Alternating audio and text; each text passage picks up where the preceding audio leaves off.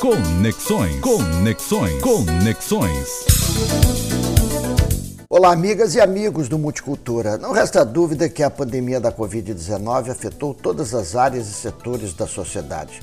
Já comentamos aqui sobre o campo da cultura, da educação, muito se falou da economia, do ambiente, que ficou muito feliz com os carros nas garagens, diga-se de passagem, e muito mais. Uma questão que volta à tona nesse momento diz respeito às relações pessoais e às nossas saudações. Acompanho por aqui pela Espanha, e mais particularmente em Barcelona, um debate sobre como vamos nos cumprimentar a partir de agora. O jornal Eu Periódico, um dos que leio com regularidade, recentemente fez uma matéria ouvindo profissionais da saúde, psicólogos, educadores sobre o tema. Alguns defendem a inadequação de se beijar como uma forma de saudação outros sobre o risco de se pegar no rosto dos bebês. Um comportamento que é muito comum para nós aí no Brasil, porque fazemos com muita frequência e com muito gosto. Talvez para abuso dos próprios bebês, mas isso já é outra história. Não sou especialista na área de saúde, vocês sabem, mas esse tipo de restrição me parece absolutamente extremista.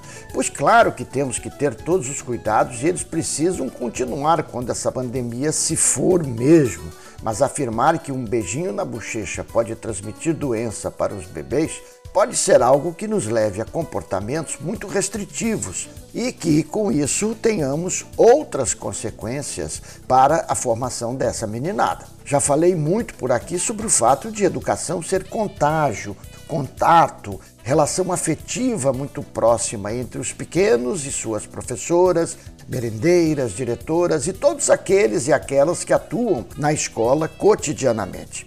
Imaginar que vamos para sempre continuarmos com esses soquinhos de mão ou encosto de cotovelo para saudar um amigo ou amiga é algo absolutamente inaceitável. Claro, temos que continuar com máscara, com todos os cuidados que são necessários e precisarão ser incorporados, como por exemplo lavar as mãos com mais frequência, nunca tossir nem falar em cima das comidas no restaurante aquilo, ter noção de algum tipo de doença que possua e assim evitar esses contatos são fundamentais e de fato precisam ser incorporadas para sempre. Já deviam fazer parte do nosso repertório de comportamentos, não é? Não resta dúvida de que esses cuidados são necessários, mas eu fico pensando, por exemplo, em nossos irmãos argentinos que tem um comportamento que tanto me agrada, que é o de os homens se beijarem quando se encontram.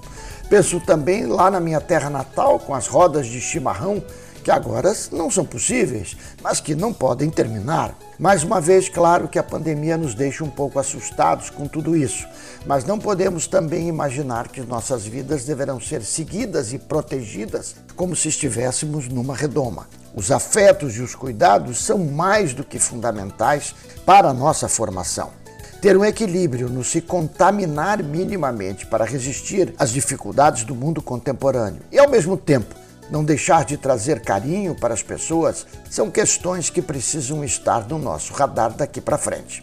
Então, amigos e amigas, com um beijo bem saudoso, me despeço e até semana que vem.